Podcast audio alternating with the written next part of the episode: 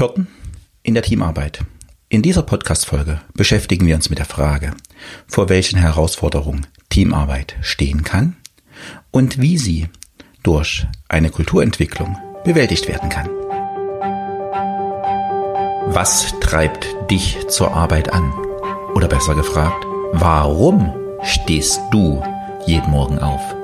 Wofür steht das Unternehmen, in dem du arbeitest? Und was hat das mit deinen Werten zu tun? Welche Voraussetzungen brauchst du, um dich und andere zu führen? Und wie schaffst du es, dass deine Mitarbeiter für das, was sie tun, brennen? Im Podcast Der Rückenwindgeber gehen wir diesen und vielen anderen Fragen auf den Grund. Viel Spaß beim Zuhören. Hallo, mein Name ist Holger Langer. Ich unterstütze dich als Mentor und Coach in der Entwicklung zur sinn- und menschenorientierten Führung. Ich habe dir in den letzten Podcast-Folgen bereits erzählt, dass ich aktuell in einer kleinen Stanzerei tätig bin, die mir und Partnern selbst gehört. Und ich weiß, dass dieser Podcast, wenn ich von der Stanzerei erzähle, eine gewisse Gratwanderung ist, da ich das ein oder andere Detail teile, aber lass dir gesagt sein, die Mitarbeiter wissen darüber Bescheid. Und es macht natürlich einen Unterschied, ob ich hier über mein eigenes Unternehmen spreche oder über Mandanten. Es ist völlig klar, Mandanten haben nochmal einen ganz anderen Schutz in der Kommunikation und da spreche ich natürlich nochmal ganz anders mit Ihnen darüber, wenn Sie im Podcast vorkommen. Aber so viel zum Einstieg. Lass uns starten. Ich habe dir erzählt, dass in diesem kleinen Unternehmen in Thüringen Anfang Mai einige neue Teammitglieder hinzugekommen sind. Die sind erstmal mit offenen Händen empfangen worden, mit offenen Armen. Aber in den letzten Wochen hat sich dann doch so ein oder andere Problem rausgestellt, weil der Informationsfluss ist alles andere als gewünscht. Sie kommen wirklich schwer an Informationen ran. Womit hängt das zusammen? Die Mitarbeiter, die alten Mitarbeiter im Team, haben Angst vor Veränderung, weil sie haben schon so viel im Unternehmen erlebt. Einfach Erfahrungen aus der Vergangenheit und können nun ganz schwer und schlecht sich darauf einlassen, dass sie nun im Prozess mitgenommen werden und dass es gemeinsam im Team jetzt funktionieren soll. Wie ich mich jetzt mit der Frage beschäftigt habe, woran hängt es eigentlich immer wieder, auch in meiner beruflichen Tätigkeit sonst, dass Teams dysfunktional sind, weshalb sie nicht richtig funktionieren. Ich habe ein paar Punkte für mich zusammengetragen. Zum einen das Thema fehlendes Vertrauen. Mir hat letzte Woche eine Bekannte, die bei der Sparkasse arbeitet, von ihrer Vorgesetzten erzählt, von ihrer dienstlich Vorgesetzten, nicht fachlich, dass sie, wenn sie fachliche Probleme hat, also die Vorgesetzte, nicht etwa zu meiner Bekannten kommt und mit ihr darüber spricht und sich bei ihr das fachlich abholt, was sie weiß. Nein, sie ruft eine Hotline an, hängt minutenlang in der Schleife, bis sie die Information bekommt, die sie eigentlich auch auf dem Flur bekommen könnte. Das sagt mein Bekannte. Wieso ist das so? Warum fragt die mich nicht einfach die blöde Punkt, Punkt, Punkt? Ja, ganz einfach. Diese Frau hat in ihrem Leben Erfahrungen gemacht. Die wurde gegebenenfalls an der einen oder anderen Stelle geschnitten und hat zu spüren bekommen, dass sie als Vorgesetzte eigentlich die fachliche Kompetenz haben müsste. Aus diesen Erfahrungen macht sie heute einfach zu und sagt, nee, ich gehe auf die Mitarbeiterin nicht mehr zu. Und diese Erfahrung oder verschiedene Erfahrungen hat jeder von uns in seinem beruflichen Kontext bisher gemacht. Mit Kollegen, mit Mitarbeitern. Da ist oft ein ganz starkes Stück Vertrauen kaputt gegangen. Und fehlendes Vertrauen ist ein grundlegendes Problem in der Teamzusammenarbeit. Weil Wenn ich nicht vertraue, spreche ich nicht über Fehler. Dann fehlt es an Kommunikation. Und so können Fehler auch nicht behoben werden. Fehlendes Vertrauen? Wenn ich jemandem nicht vertraue, dann habe ich auch meine Probleme, mit ihm in den Konflikt zu gehen. Dann habe ich lieber scheinbare Harmonie. Also auch ich kenne das. Lieber versuchen, ein Thema friedlich zu klären, als wirklich in einen sachlichen Konflikt miteinander zu gehen. Weil viele Menschen stellen die Harmonie ganz oben an. Das ist aber nur eine scheinbare Harmonie. Sie haben in dem Moment Angst vor Auseinandersetzung. Dann gibt es so verschleiernde Diskussionen und nicht wirklich einen Austausch um die beste Lösung. Ein Konflikt ist auch immer ein Austausch, wenn er auf sachlicher Ebene passiert. Und da, da sind wir schon beim nächsten Punkt. Der Einzelne muss sich natürlich ins Team einbringen. Und dafür bedarf es als erstes einer Selbstverpflichtung und einer Selbstkonsequenz. Die fehlt bei ganz, ganz vielen, oftmals immer wieder. Weil da wird im Team etwas halbherzig diskutiert. Es wird im Team etwas besprochen. Uns glauben alle, fast alle, dass das, was besprochen ist, klar sei. Und dann gehen einzelne Teammitglieder raus und beraten sich erneut und schmeißen Entscheidungen, die man vorher gemeinschaftlich getroffen hat, um. Das hat nichts mit einer Konsequenz für sich selbst und für das Team zu tun. Wenn ich eine Entscheidung im Team treffe, ich als einzelnes Mitglied, dann muss ich auch dazu stehen und dann muss ich mich verpflichten, dies auch umzusetzen. Und da sind wir schon beim nächsten Punkt. Beim fehlenden Teamgeist. Ich erlebe es auch immer wieder in Unternehmen und, Dis und Diskussionen. Da sitzen Kollegen, Teams zusammen und der eine erzählt etwas und der daneben sitzt, verdreht die Augen. Kennst du das? Kennst du das auch bei dir aus dem Team?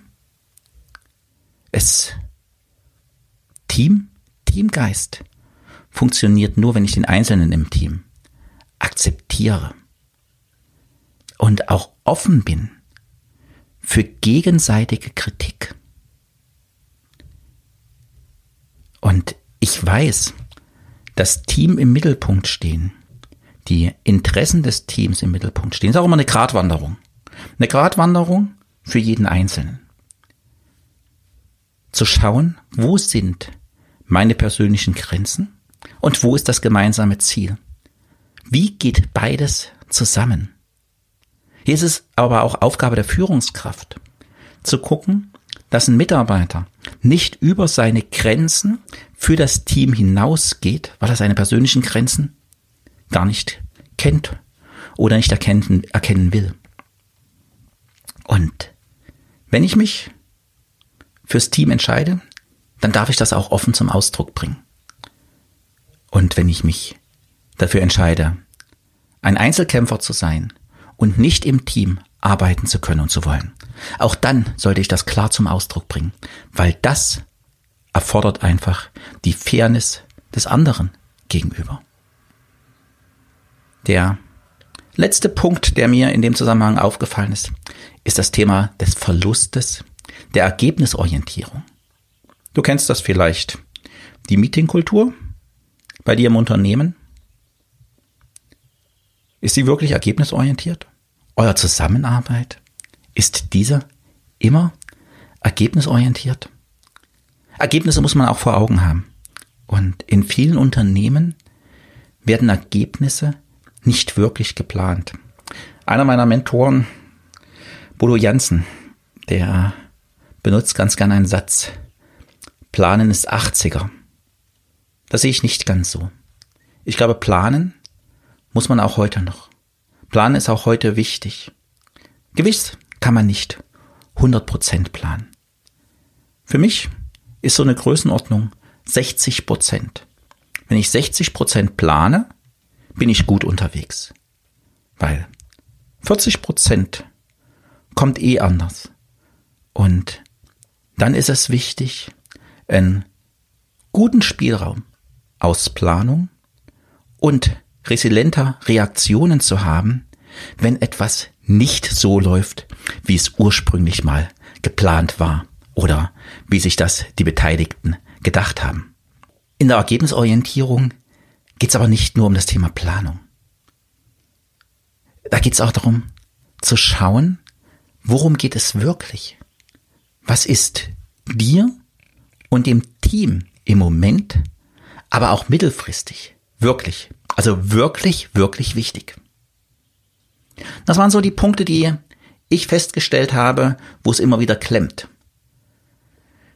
Deshalb an der Stelle, dass vielleicht auch bei dir ein Unternehmen den einen oder anderen Punkt gibt, wo es klemmt, ein paar Gedanken, Anregungen, wie eine Unternehmenskultur aussehen kann, wie ein Kulturwandel im Unternehmen aussehen kann. Wie schaut das bei dir im Unternehmen aus? Habt ihr bei euch im Unternehmen eine Vertrauenskultur? Vertraut ihr wirklich einander? Vertrauen ist ein großes Thema. Das Thema kam mit dem ganzen Thema Homeoffice ja erneut auf. Vor zweieinhalb Jahren, als die Führungskräfte Probleme hatten, dass ihre Mitarbeiter auf einmal ins Homeoffice gehen. Und im Homeoffice kann ich sie ja nicht mehr kontrollieren. Dass das alles ganz anders gekommen ist, weißt du selbst, und da bin ich in den letzten Podcast-Folgen ausreichend darauf eingegangen. An der Stelle ein kleiner Spoiler. Ab nächster Woche wird es eine Reihe mit Podcast-Folgen zu Werten geben. Und einer der ersten Werte, die wir in dieser Podcast-Folge besprechen werden, ist das Thema Vertrauen. Aus dem Grund werde ich das Thema jetzt nicht überstrapazieren, sondern gehe in der nächsten Podcast-Folge auf dein persönliches Vertrauensthema ein. Insofern Persönliche Themen zum Vertrauen kommen jetzt gerade nicht, aber noch ein bisschen was zu Vertrauen in der Unternehmenskultur. Vertrauen hat für mich auch damit zu tun, wie du deinem Gegenüber, dem Menschen begegnest, dass du ihm als Kollegen begegnest, dass er wirklich mit dir zusammenarbeitet. Wir haben über viele Jahre dieses Thema Humankapital gehabt. Das heißt, der Mensch wurde als Kapital gesehen. Der Mensch wurde als Objekt gesehen. In vielen Unternehmen ist nach wie vor noch der Mensch als Objekt zu sehen. Es ist endlich an der Zeit, den Menschen wirklich als Subjekt, als Menschen wahrzunehmen. Und auch ganz offen mit seinen Fehlern und seinen Schwächen umzugehen. Auch ich habe diese Fehler und Schwächen. Mir ist letzte Woche habe ich eine Bereichsleitersitzung aufgelöst. Weil ich war persönlich emotional angeschlagen und im Unternehmen gab es wirklich eine Ausnahmesituation. Ich habe aber ganz klar gesagt, okay, für mich erkannt, es war ein Fehler. Und wenn nächsten Mittwoch die nächste Bereichsleitersitzung ist, werde ich mir dafür entschuldigen. Weil es war nicht das richtige Verhalten. Wichtig ist, wenn ich wirklich mich falsch verhalte, mich dafür zu entschuldigen. Auf der anderen Seite ist es im Team aber auch ganz, ganz wichtig, dass diese Entschuldigung auch angenommen und akzeptiert wird. Weil das ist der Beginn einer vernünftigen Feedback-Kultur in einem Unternehmen. Und zur Feedback-Kultur gehört für mich auch, wenn jemand etwas erzählt, erklärt, dass ich dann dabei bin. Und wenn ich es nicht verstehe, frage ich nach und der erklärt hat, muss so eine Nachfrage auch akzeptieren und begrüßen. Weil es geht ja darum, dass der andere das verstehen will. Vertrauen ist auch gegenseitige Unterstützung. Unterstützung anbieten und Unterstützung auch einfordern. Vertrauen erwächst aus Vertrautheit. Vertrautheit habe ich wenn ich etwas über den Menschen, über mein Gegenüber wisse, weiß, über seine Hobbys, über seine Familie, was er gerne in der Freizeit macht, Ich weiß, in vielen Unternehmen gibt es das Thema Trennung. Es wird nicht in der Arbeit darüber gesprochen, was da privat ist. Das ist Arbeitszeit. Völliger Quatsch. Da bewegen sich Menschen. Und Trennung von Arbeit und Leben? Nicht mit mir. Wer Arbeit und Leben trennt, der verschwendet jeden Tag acht Stunden seiner Lebenszeit. Auch Arbeit ist Lebenszeit. Und das darf uns allen bewusst sein. Früher gab es dieses Work-Life-Balance. Wenn ich mich nicht auf Arbeit verwirklichen kann, dann habe ich, glaube ich, den falschen Job gewählt. Vertrautheit schafft auch, wenn ich zu meinen Schwächen stehe, wenn ich wirklich authentisch bin, so wie ich bin, weil dann kann mir der andere auch vertrauen. Und wenn ich einem anderen nicht vertraue, dann darf ich auch mal für mich darüber nachdenken. Was hat das genau mit mir zu tun? Vertrauen muss ein Teil der Unternehmenskultur sein. Es ist schwierig, erlebe ich immer wieder in Unternehmen. Womit beginnen wir denn? Schenken wir dem Mitarbeiter jetzt schon Vertrauen, auch wenn er noch nicht so weit in seiner Persönlichkeitsentwicklung ist? Aber das ist das Thema Henne und Ei. Mit dem Thema Vertrauenskultur verknüpfe ich ganz, ganz eng das Thema der Eigenverantwortung, einer Kultur der Selbstverpflichtung. Das heißt für mich, in einem Unternehmen arbeiten Mitglieder an einem gemeinschaftlichen Ziel. Jeder Einzelne ist Teil des Teams, Teil der Entscheidung. Und hier sind wir schon bei der nächsten Hürde. Wie oft werden nicht alle Teammitglieder bei Entscheidungen mitgenommen? Weil das war ja in der Vergangenheit immer so.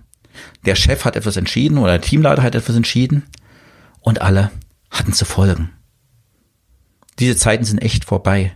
Wenn sich jeder im Unternehmen einbringen soll und wirklich eigenverantwortlich dabei sein soll, muss er bei jeder Entscheidung mitgenommen werden. Da geht's nicht mehr, dass Entscheidungen im engsten Führungskreis getroffen werden. Alle Teammitglieder sind von diesen Entscheidungen getroffen.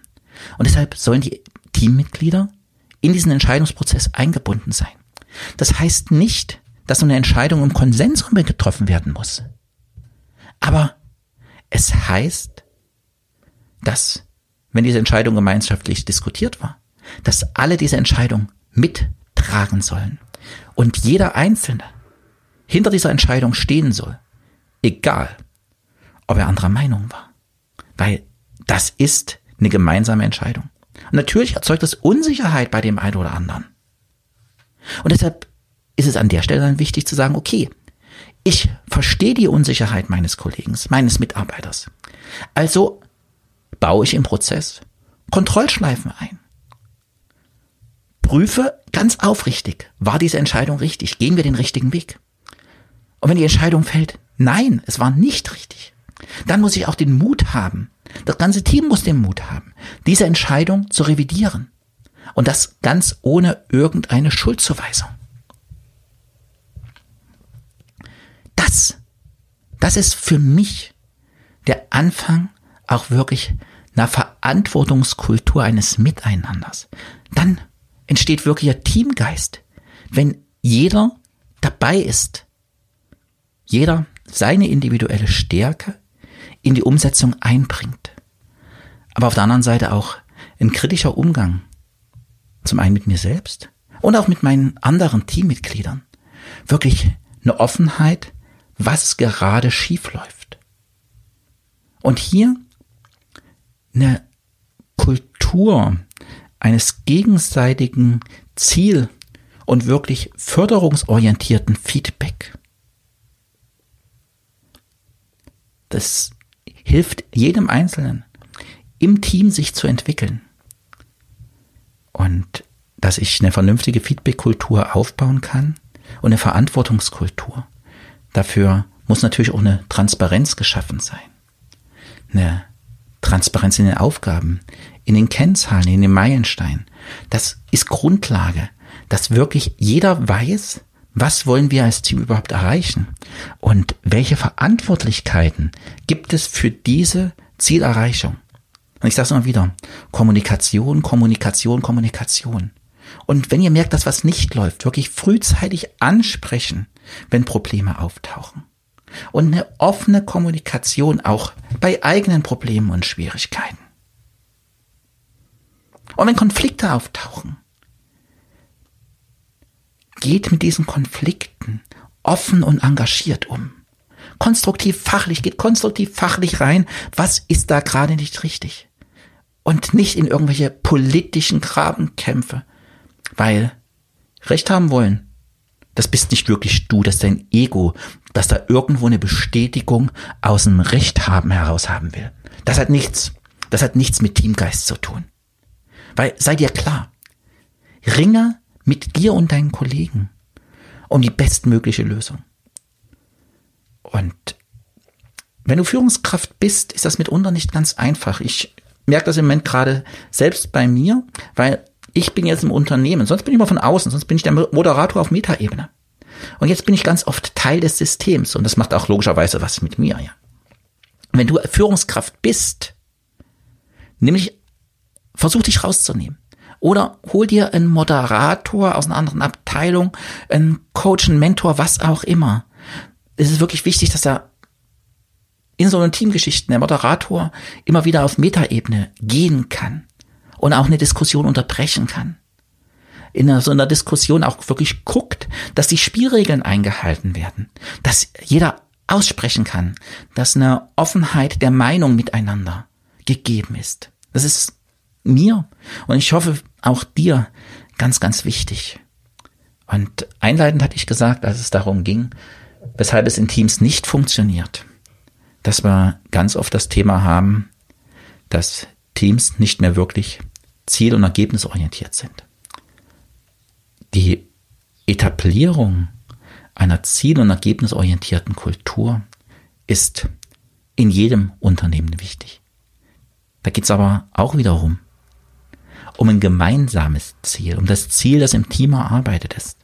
In diesem gemeinsamen Ziel hat jeder eine individuelle Verantwortung, der er gerecht werden muss.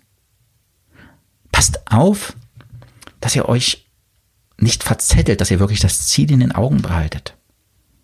In vielen Unternehmen gibt es nicht wirklich eine Meetingkultur. Da gibt es keine Spielregeln für ein Meeting. Guck mal, wie es bei dir ist und gucke, was in deinem Unternehmen die richtige Meetingkultur sein könnte. Gibt es für ein Meeting wirklich eine Agenda? Ist im Vorfeld rumgeschickt, worum es geht? Dass sich jeder Einzelne vorbereiten kann? Oder ist das dann eher so eine Rumlaviererei? Ich habe beides in unterschiedlichen Unternehmen erlebt. Aber wenn es so eine Rummelaviererei ist, dann ist es ganz sicher keine Ergebnisorientierung.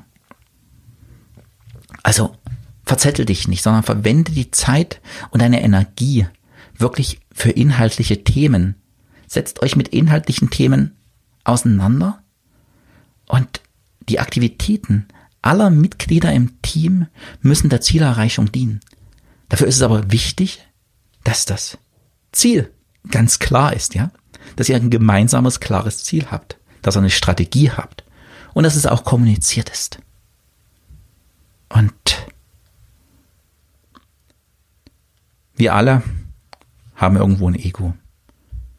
Um wirklich ein Teamziel zu erreichen, muss das Ego aber ab und zu mal hinten angestellt werden.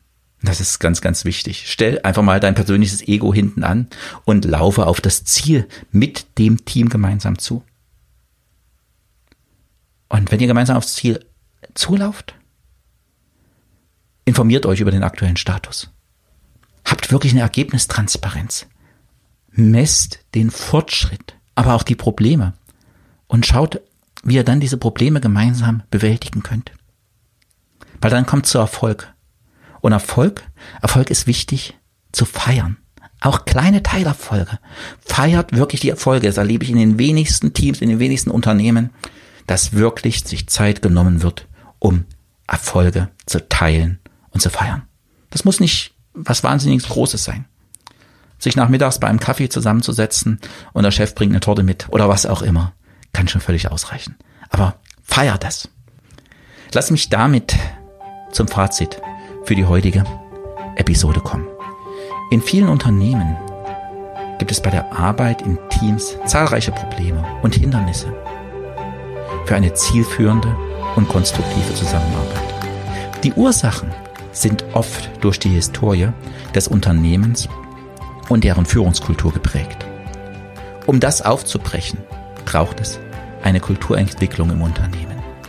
Überprüfe zuerst in deinem Unternehmen, wie eure Unternehmenskultur aussieht. Nach dieser Bestandsaufnahme analysiere, wo bei euch im Detail die Probleme liegen und entwickelt daraus eine neue, eine neue aufbauende Unternehmenskultur. Ein paar Beispiele habe ich dir in diesem Podcast hierfür gegeben. Brauchst du Unterstützung? So einen Blick von außen? Oder weißt nicht, wie du das Thema am besten in deinem Unternehmen, in deinem Team angehen sollst? Unterstützen wir dich natürlich gern. Vereinbare am besten gleich einen Termin für ein erstes kostenloses Strategiegespräch. Den Link hierfür findest du in den Show Notes. Vielen Dank fürs Zuhören und ich freue mich, wenn wir uns auch nächste Woche zu Themen der Sinn- und menschenorientierten Unternehmensführung wieder hören. Bis dahin, dir eine gute Woche. Dein Unternehmensmentor und Coach Holger Langer.